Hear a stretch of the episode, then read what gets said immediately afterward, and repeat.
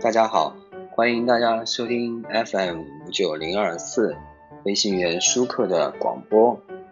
今天我们来说一下社交的小技巧。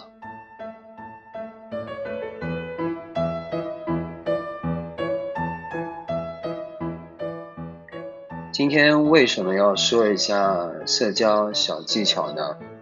因为在生活中，我们和别人相处。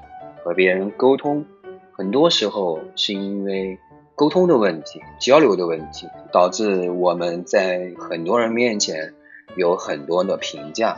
那么大家希望得到的评价，肯定是比较好一点的，或者说对自己有很大帮助的评价。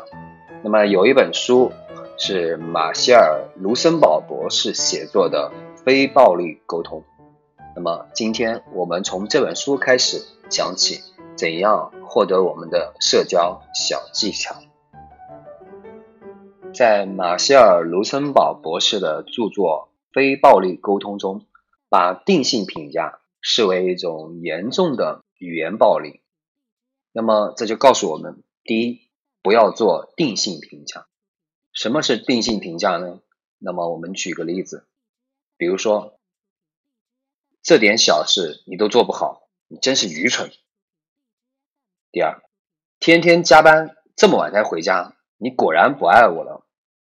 那么这两个例子就是我们很明显的定性评价。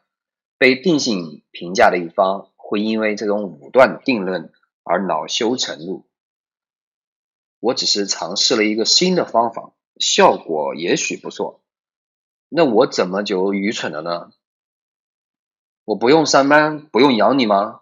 怎么回家晚了就成了不爱你了？钱没给你花吗？如果你对对方的做法有异议，记得使用描述事实的方式评价行为，而非评价个人。如果同事工作没有配合好，你可以说：“我们这项工作预计这周完结。”因为你的环节出现了问题，导致了推迟，需要你那边尽快出一个替代方案。如果伴侣最近回家有点晚，你可以说：“亲爱的，你这个月已经有二十天十点这个回回家了，我觉得我们的相处有点问题。”那么，我们分享一下书中的一首小诗。我们说，有的人懒惰，另一些人说他们与世无争。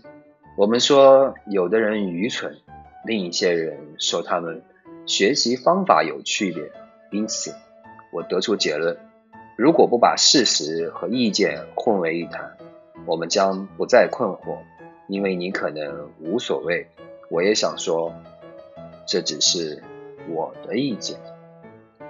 好的，接着我们说第二点，要反对先赞同。人是感性的动物。人们之间的交流，百分之七十交流是情绪，百分之三十交流是内容。如果在交谈的开始就是反对措辞，就等同于把立场直接跟对方对立起来，那么你们这次交流很难顺利完成。比如每次讨论项目方案的时候，如果同事 A 提出一个方案，这个方案我并不赞同，而想提出我的替代方案，我并不会直接说。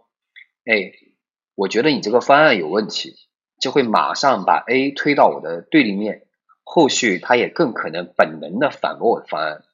我会说，呃，我觉得 A 的方案很赞，但是在第二条上呢，我有一些其他的观点。这种表达措辞会让双方觉得目标是相同的，只需要在一些小的细节上进行一些探讨。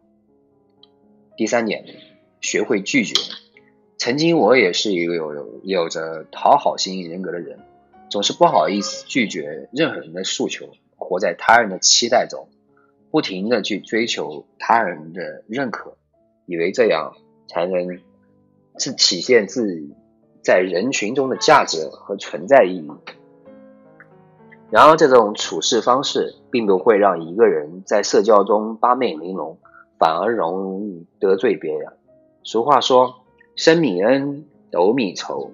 越是下意识讨好别人，就越容易在别人眼中一文不值。第四点，拒绝别人的时候，把原因归结于自己。很多人不擅长拒绝的原因是不知道该用何种措辞，总觉得尴尬。一个通用的模式是拒绝原因归结于自己，这样既可以表达拒绝的姿态，也可以让对方不用太过尴尬。比如说，哎，我听说你文笔很好，帮我们写个宣传方案好不好呀？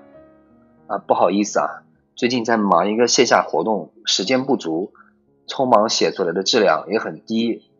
怕是反而耽误了你宣传。接着再问，那么我们第六点，不要说在吗？有事就直接说事。问在不在，其实是一件特别没意义的话。况且呢，这句话让人觉得很尴尬。如果你是来跟我分享一则笑话，那我就在呀。如果你要跟我说，明天结婚了，要给我发请帖。如果你不我们不熟，我当然就不在了呀。别问我们在不在，直接说你的诉求，别人不回就是默认拒绝你。切莫交浅言深，在你没有辨别对方立场之前，千万别太吐露真情，尤其当人处于陌生环境时。因为没有熟悉的人，安全感缺失，很容易把不正确的目标当作倾诉方向。情绪不稳定的时候，不要表达观点。如果你在极端情绪时刻，比如极度愤怒或者极度恐慌的时候，千万不要急于表达观点，因为此时脱口而出的话，很容易让你后悔。我使用的方法呢，就是给自己一个心理暗示。每当觉得自己气愤、情绪想说想说话的时候，提示自己先深呼吸三次，缓冲五秒钟，重新组织一下语言，再表达自己。好了，今天的分享就到此为止，谢谢大家的收听，再见。